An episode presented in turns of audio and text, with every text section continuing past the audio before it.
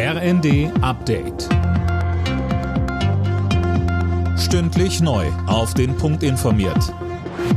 Ich bin Mia Hehn. Guten Abend. Kanzler Scholz will den Druck auf das Regime im Iran erhöhen. Die Führung in Teheran geht seit Wochen brutal gegen die Massenproteste dort vor. Die EU will deshalb in den kommenden Tagen neue Sanktionen auf den Weg bringen. Es geht um Einreise- und Kontensperrungen. Scholz sagt in seinem Videopodcast, Wir fordern ein sofortiges Ende der Gewalt. Wir fordern die Freilassung der politischen Gefangenen, der inhaftierten Journalistinnen und Journalisten. Doch Worte allein reichen nicht angesichts der Brutalität und Menschenverachtung. Deshalb handeln wir.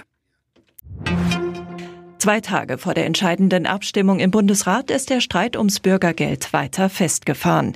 CDU-Chef Merz hat nochmal klargemacht, dass er das Bürgergeld ablehnt. Finanzminister Lindner dagegen zeigt sich gesprächsbereit, wenn das Thema im Vermittlungsausschuss landet. Rund 200 internationale Unternehmen haben auf dem Weltklimagipfel in Ägypten dazu aufgerufen, die Klimaziele einzuhalten.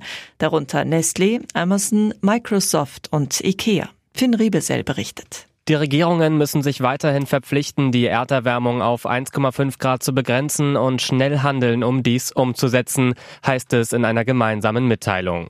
Skurril, einige der Firmen stehen aktuell selbst wegen ihrer negativen Umweltauswirkungen in der Kritik. Die internationale Staatengemeinschaft hat sich 2015 im Pariser Klimaabkommen darauf verständigt, die Erderwärmung auf möglichst 1,5 Grad zu begrenzen. RB Leipzig setzt seinen Aufwärtstrend in der Fußball-Bundesliga weiter fort. Nach einem 2 zu 1 beim SV Werder Bremen rücken die Leipziger vorerst auf Tabellenplatz 2. Die weiteren Ergebnisse Hertha Köln 2 zu 0, Leverkusen Stuttgart ebenfalls 2 zu 0, Augsburg Bochum 0 zu 1 und Hoffenheim Wolfsburg 1 zu 2. Alle Nachrichten auf rnd.de